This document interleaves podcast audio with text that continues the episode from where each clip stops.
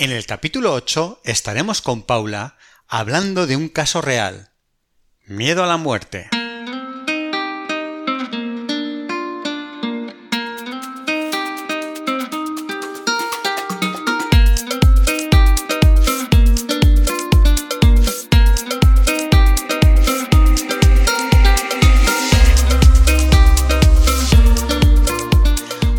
Buenos días a todos. Estamos aquí otro día para seguir hablando sobre mm, todo el mundo fascinante de la, salud mental. Y está de nuevo con nosotros eh, Paula Massa, que es psicóloga experta en terapia online, con casi 20 años de experiencia haciendo terapia y más de 6 años haciendo terapia online. Además es supervisora de casos y apoyo de todo el equipo de psicología online avanzada. Muy buenos días, Paula, ¿cómo estás? Hola José, muy bien. ¿Y vosotros? Un placer estar aquí contigo.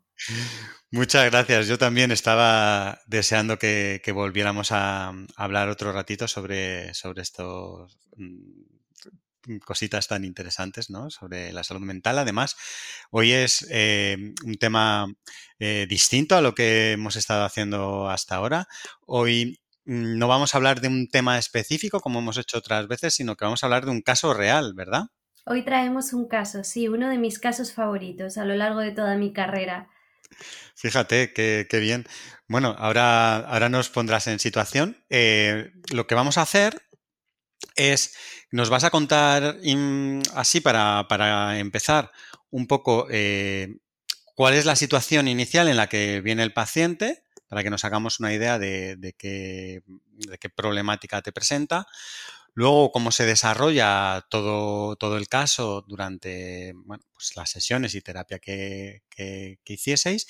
Y luego, para terminar, nos cuentas pues, la situación final o cómo está ahora el, el paciente para ver bueno, pues, toda la, la evolución que, que, ha tenido. Así que, pues, si quieres, sin más preámbulos, nos empiezas contando eh, el caso, ¿no? De, que, de cuál es la problemática que presenta el paciente cuando, cuando llega a consulta. Bueno, empiezo por presentaros a mi paciente. Vamos a ponerle un nombre ficticio. Él es David. Tenía 21 años cuando acude a consulta por primera vez y el motivo que presenta es miedo a la muerte, según viene diciéndonos él. Tiene miedo a la muerte, una serie de pensamientos relacionados con ella y por tanto eh, ataques de pánico como consecuencia de ese miedo a la muerte que está sintiendo. Ese es el primer motivo de consulta, podemos decir.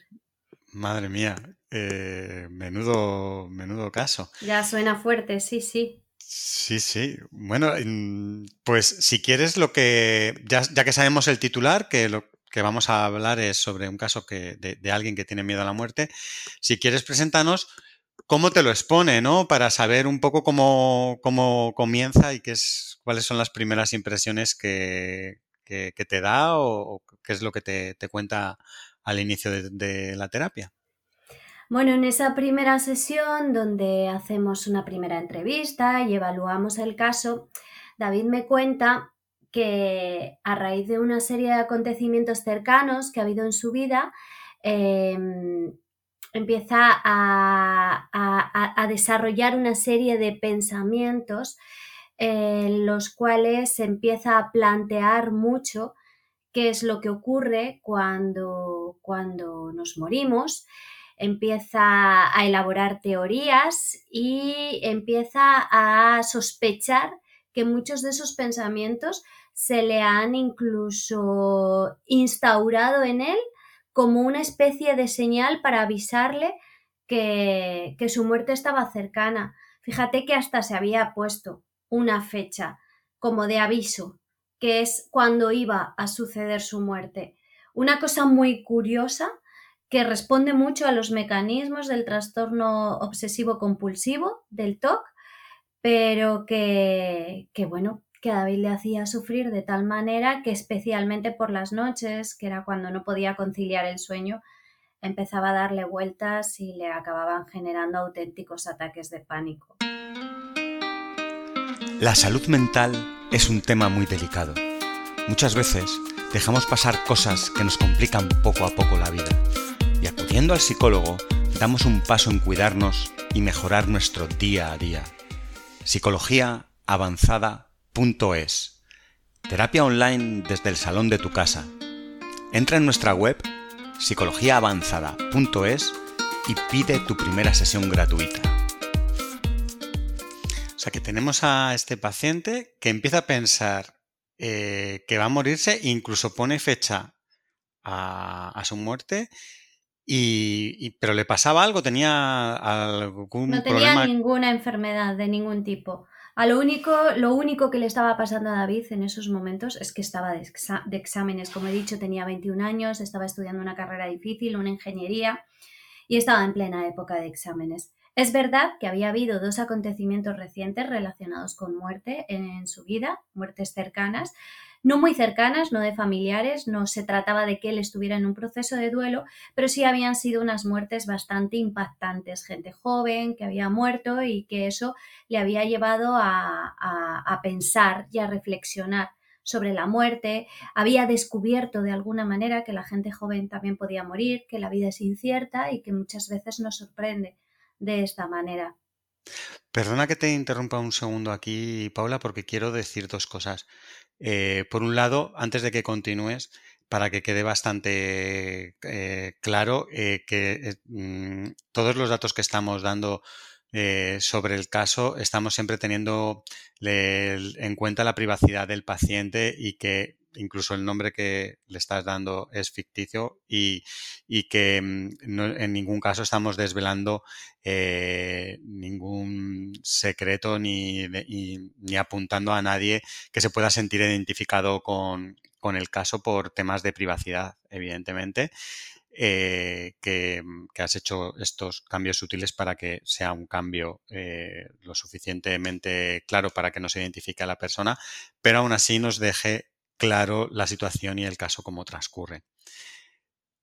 ¿Verdad? Esto es Exacto. así. Esto es así, esto es así. Vale. Y por otro lado, em, me, causa mucha. Mm, o sea, mucho desconcierto que, que una persona que sí nos cuentas que está en esta situación de estrés eh, por, por, mm, bueno, por una situación de, pues, exámenes o de, carga de trabajo, con poco sueño, por, lo que dices.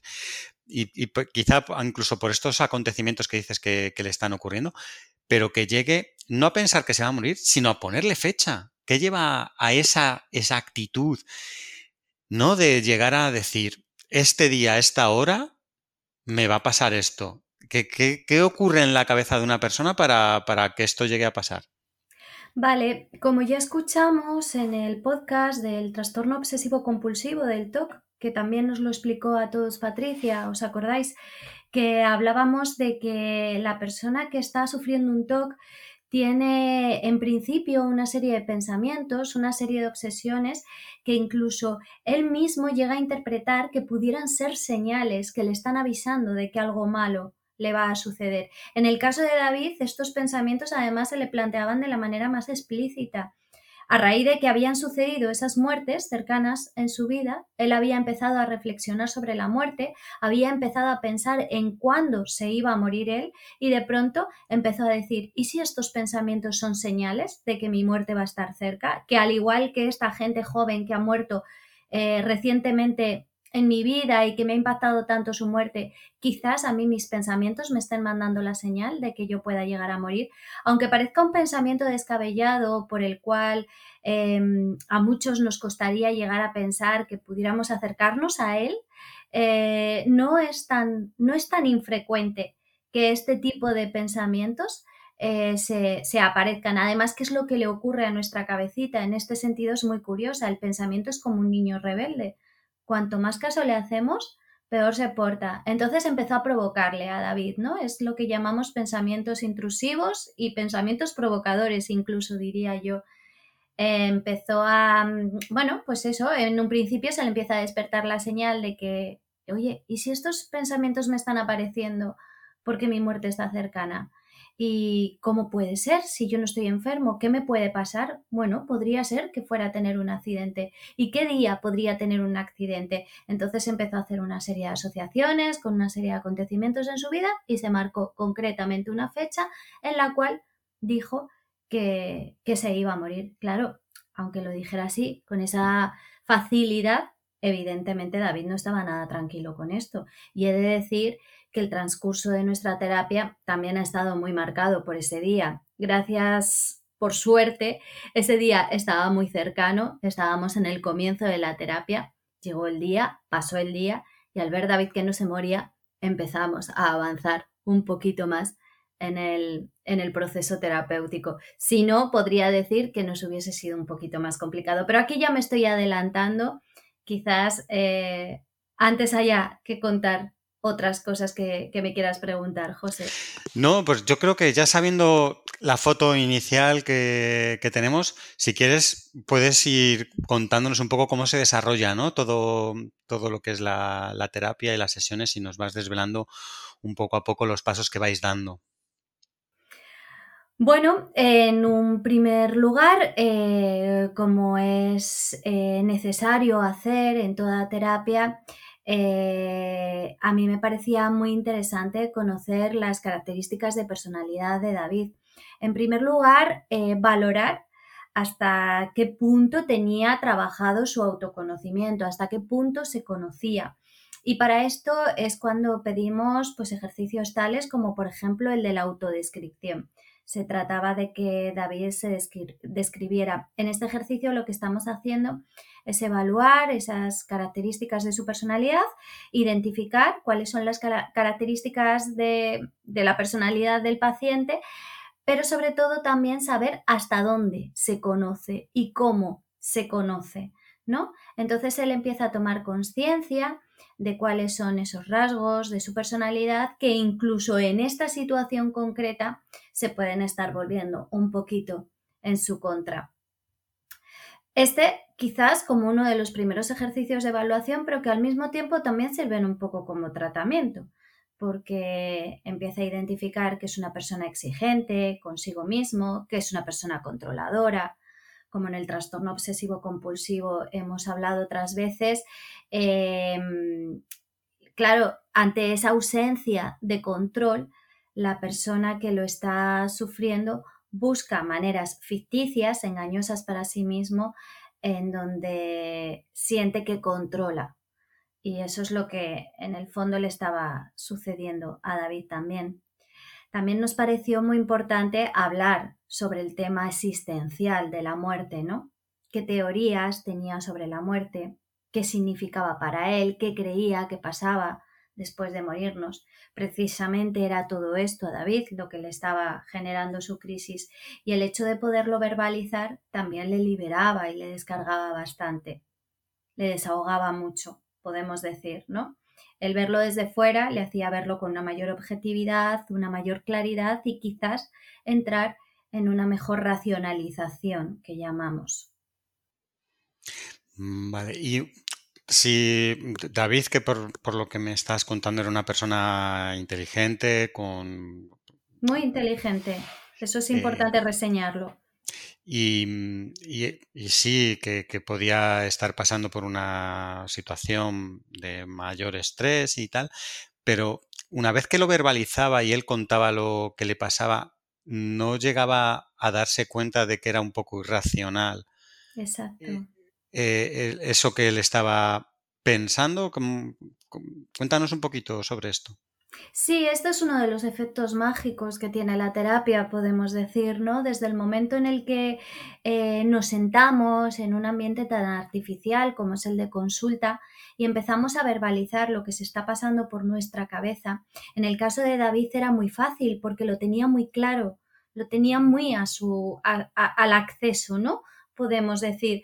Em, en el momento en el que se ponía a verbalizar, él mismo se contrariaba, él mismo se, se discutía, ¿no? Y racionalizaba eso que él mismo estaba diciendo.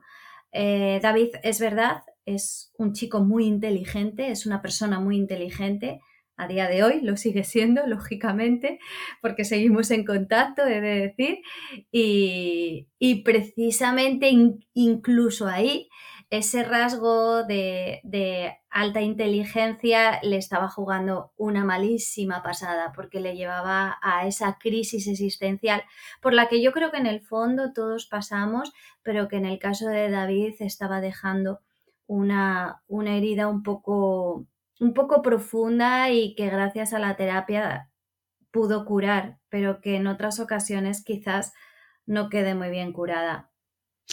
Mm, vale. Entonces, em, ¿qué ocurre? Una vez que estás en terapia, em, verbaliza lo que le está pasando y mm, lo que él está, mm, bueno, decidiendo, ¿no? Prácticamente este día me va a pasar esto.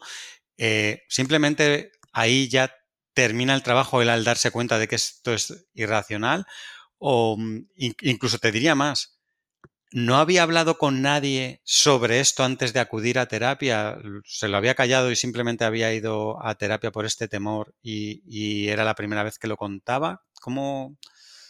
No sé si esto, a lo mejor este dato, no sé si lo conoces. Hmm, sí, sí, lo había hablado, lo había hablado con otras personas. Estaba en época de exámenes, ya lo hemos dicho, y esto le hacía que estuviera un poco aislado socialmente.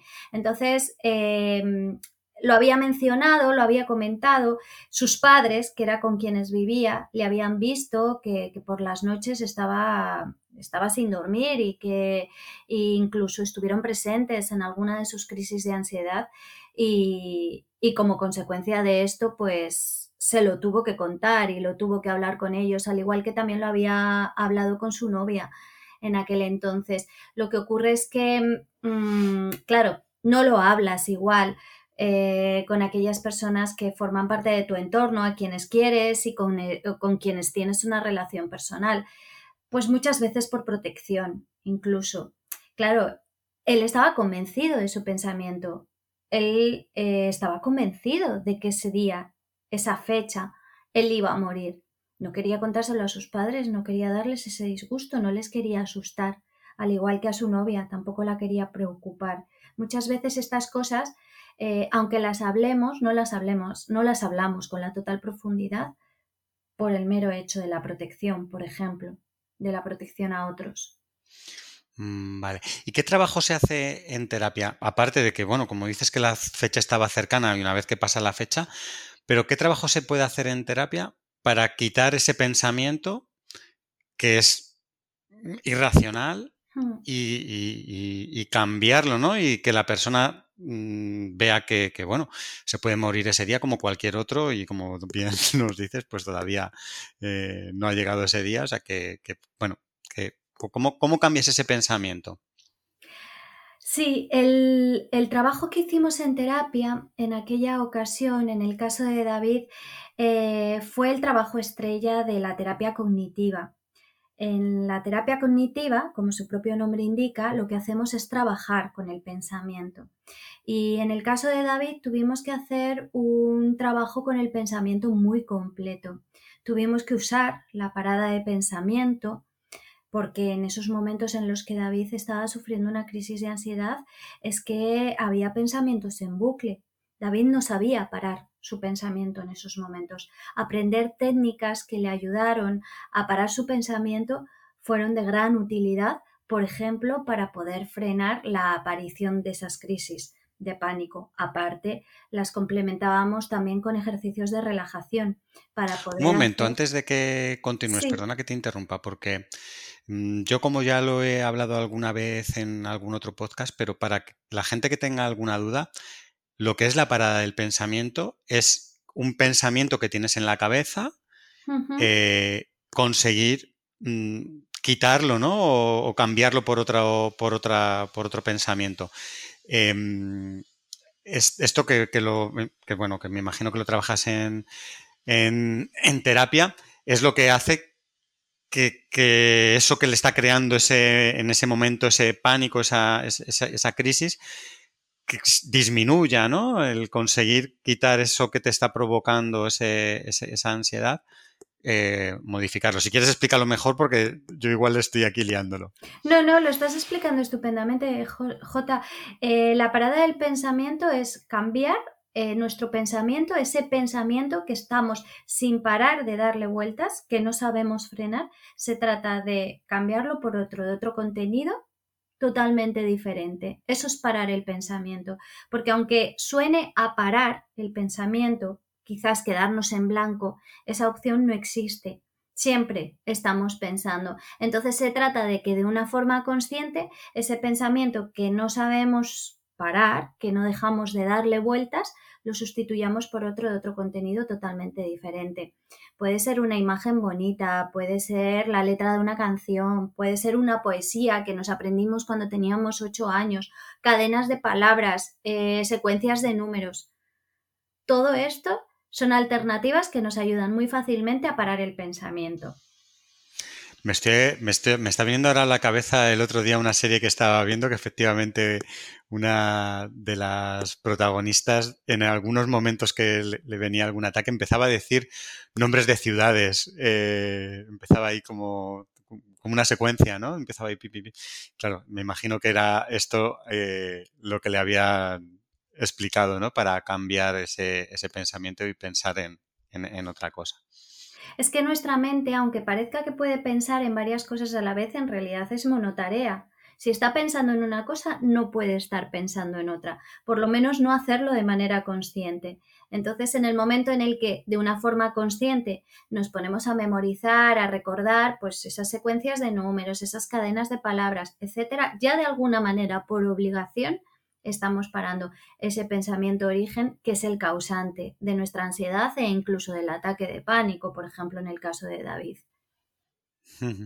Perdona que te he interrumpido y eh, creo que era importante por si alguien no sabía que era esto, que lo, que lo aclaráramos. Así que continúa un poquito con lo que nos contabas. Vale, te decía que era el trabajo estrella de la psicología cognitiva, el trabajo que hicimos en la terapia con David, porque luego, por ejemplo, vino otro trabajo que tuvimos que hacer con el pensamiento, que fue el cambio de pensamiento. El cambio de pensamiento es, por ejemplo, lo que le sucedió a David cuando, llegando esa fecha que él se había puesto en la cual iba a morir, se dio cuenta que no se moría en el mismo contenido, en el mismo pensamiento, fue capaz de darle un giro un cambio de pensamiento es, por ejemplo, cuando hablamos del vaso medio lleno o del vaso medio vacío. Es el mismo vaso y está con la misma cantidad de líquido, pero es cierto que lo podemos ver de una manera o lo podemos ver de otra. Si lo vemos medio vacío, pues eh, quizás nos sintamos peor porque nos falta algo. Si lo vemos medio lleno, nos podemos estar sintiendo mejor. Y si te das cuenta, es la misma cantidad de vaso. Es el hecho que ante un mismo contenido seamos capaces de ver que existen distintas perspectivas, distintas alternativas de verlo.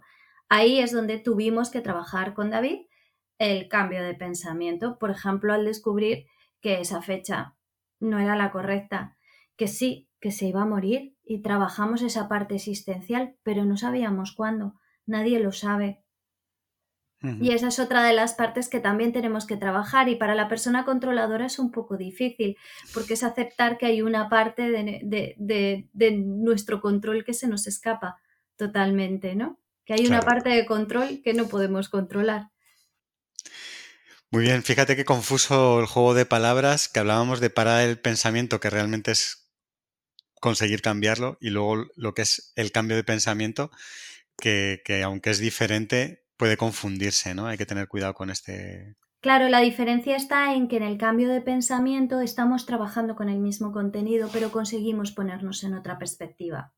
sí, que ante una misma situación entiendo que hay mm, distintas formas de ver lo mismo que está, que está ocurriendo.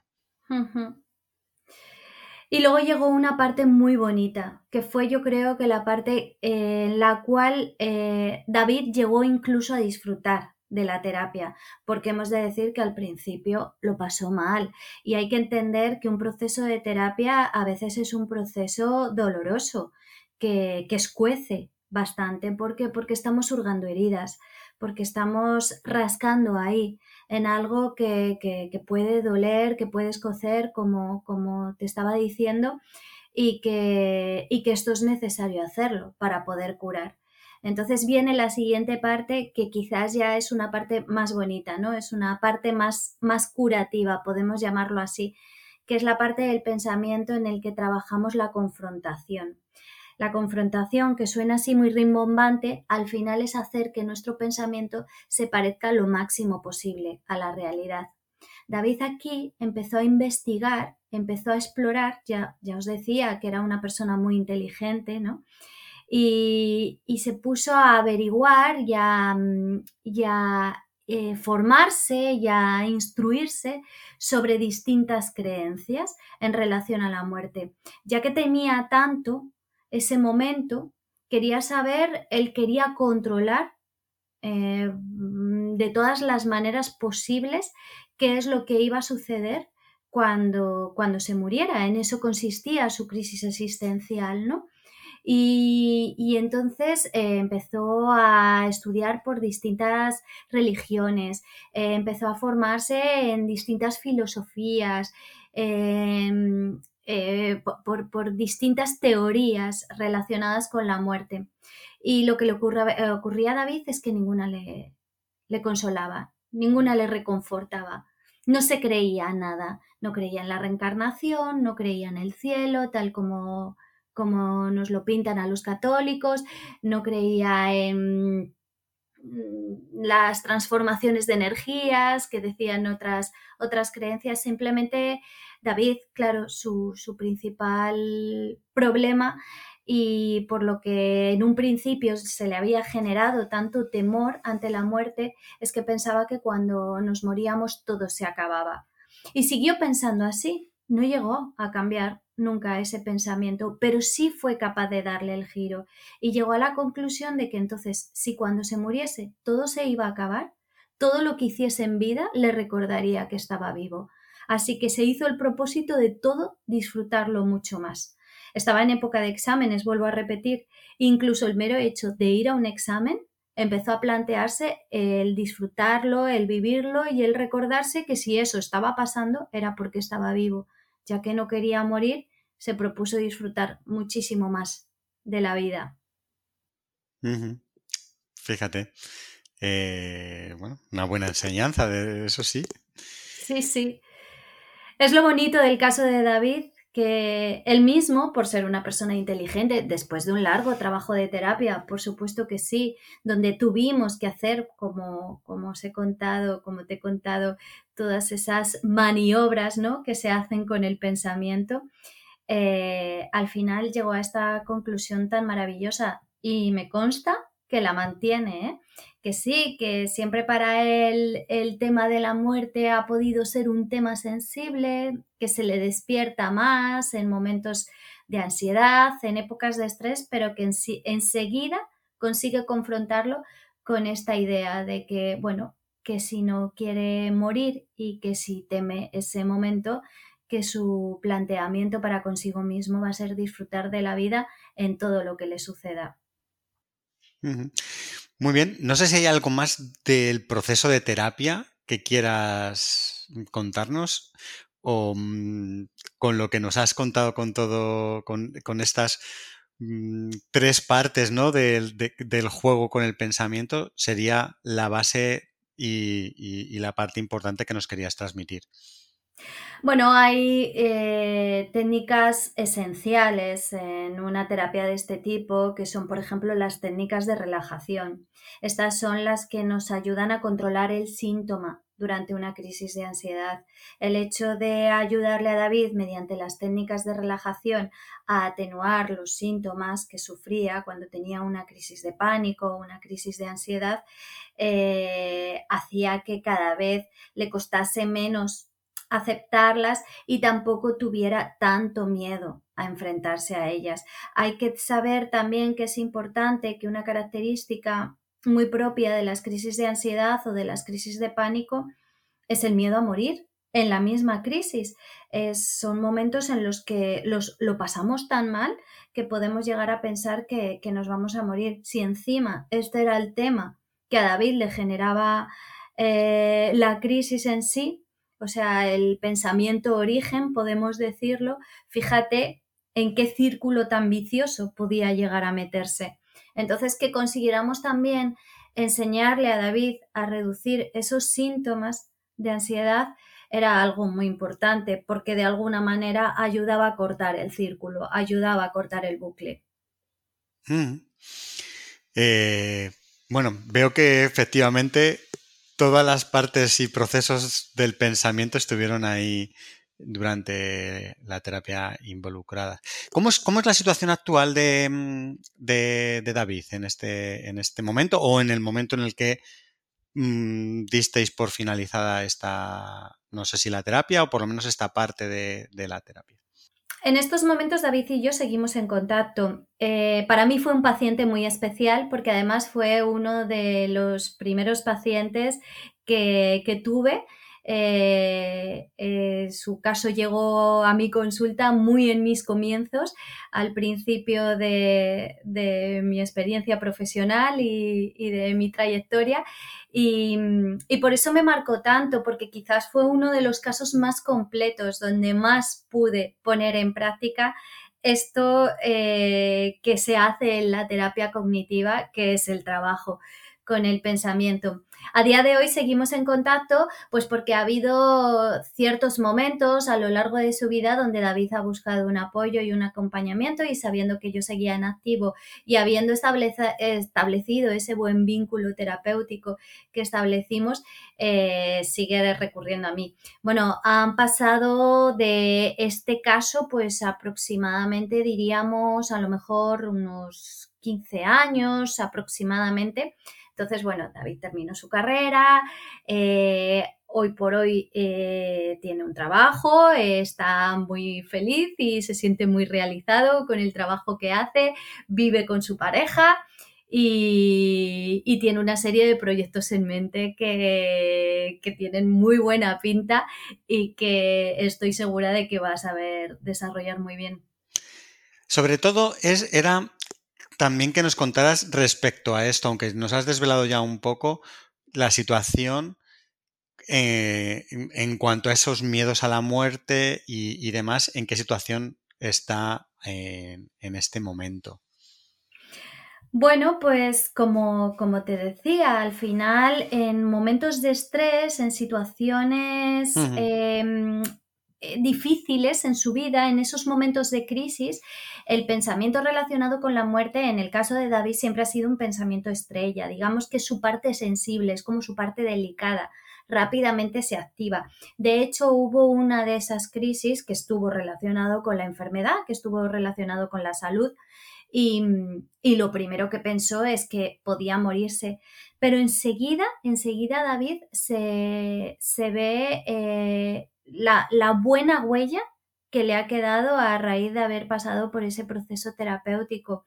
Eh, enseguida sabe poner en práctica la parada de pensamiento cuando un pensamiento está siendo eh, pues bastante invasivo, cuando no es capaz de pararlo, cuando es bastante insistente, enseguida pone en práctica la parada de pensamiento. Cuando ya el pensamiento empieza a ser menos invasivo, se empieza a presentar de una manera más suave, es capaz de cambiarlo rápidamente y se da cuenta que es el momento de poner en práctica el cambio de pensamiento y luego siempre, siempre tiene de base, ya se ha convertido como una filosofía en su vida, la confrontación, esa confrontación tan bonita a la que llegó que fue la del, bueno, pues si no me quiero morir y estoy luchando por estar vivo, lo que no voy a hacer va a ser morir en vida lo que quiero hacer es disfrutar mucho más de mi vida.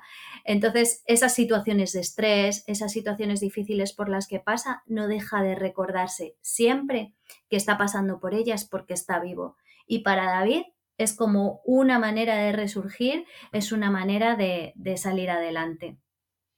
Qué bien. Mm, me viene ahora, no sé si voy a abrir un melón enorme que a lo mejor no nos da para otro capítulo entero, pero te lo voy a preguntar y si ves que nos puedes dar una pincelada rápida, nos lo cuentas y si no, nos lo apuntamos para hablarlo otro día. Y es, em, ¿qué ocurre en un caso en el que un paciente tiene este miedo a la muerte, pero no es una persona joven, no es una persona sana, sino que hay una circunstancia real de que la muerte está cercana, ya sea porque tiene una edad avanzada o porque hay eh, una enfermedad por medio. Mm, imagino que el enfoque y la situación es totalmente distinta porque sí que mm, es algo que puede ocurrir mm, y de hecho a lo mejor es algo que, está eh, llegando, ¿no? No sé si nos puedes comentar algo sobre esta situación que es totalmente distinta al caso real que nos has contado. Mm. Eh, ¿Cómo se podría tratar en esa situación? O quizás sea demasiado largo de, explicar y mejor nos lo reservamos para otro día. De todas formas, aunque sea largo, cuéntanos un poquito y si es necesario lo contamos otro día. ¿Cómo trabajaría un caso así? Me preguntas. sí. ¿Cómo se enfocaría algo así? Vale. Eh, bueno, lo primero eh, que debemos de tener en cuenta es que el miedo a la muerte es uno de los miedos más comunes que sufre el ser humano, ¿no?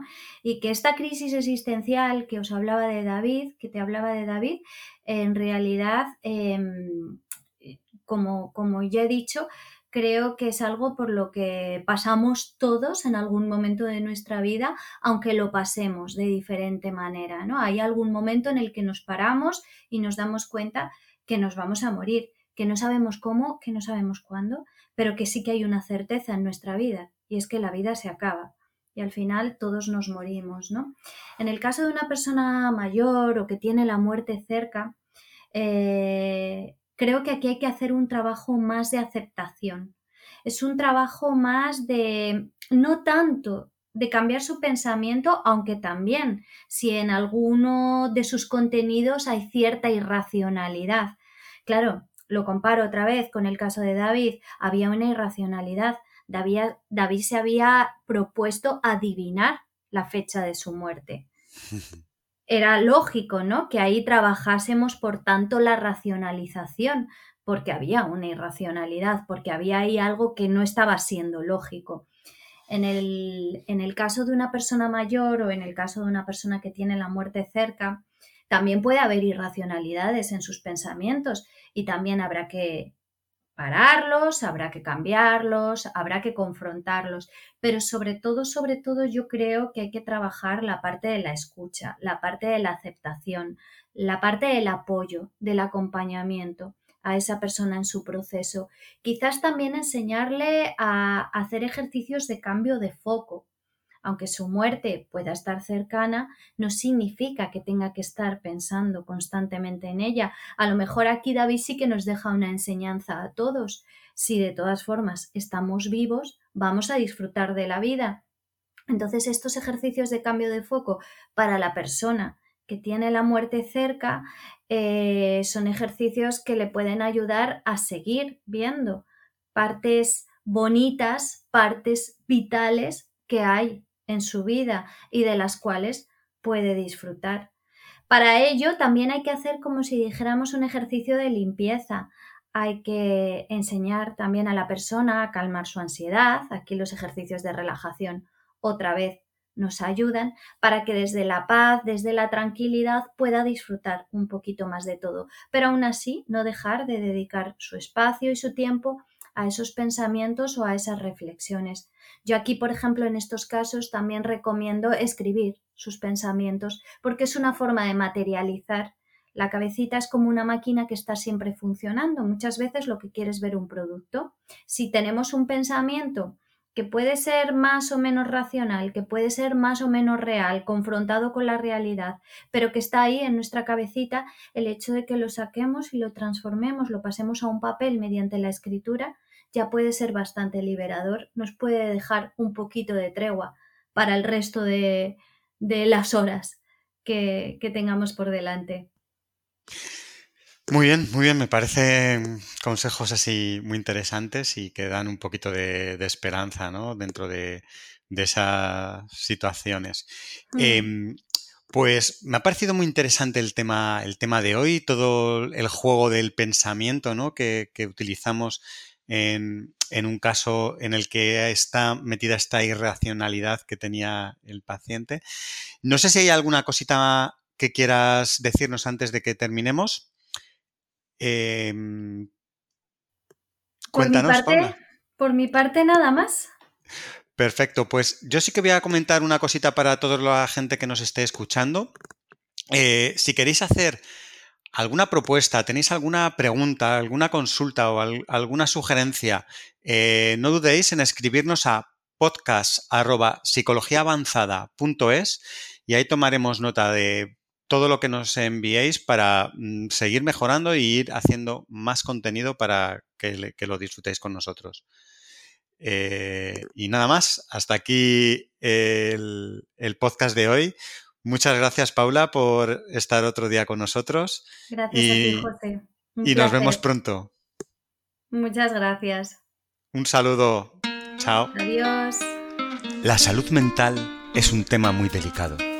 Muchas veces dejamos pasar cosas que nos complican poco a poco la vida. Y acudiendo al psicólogo, damos un paso en cuidarnos y mejorar nuestro día a día. Psicologiaavanzada.es Terapia online desde el salón de tu casa.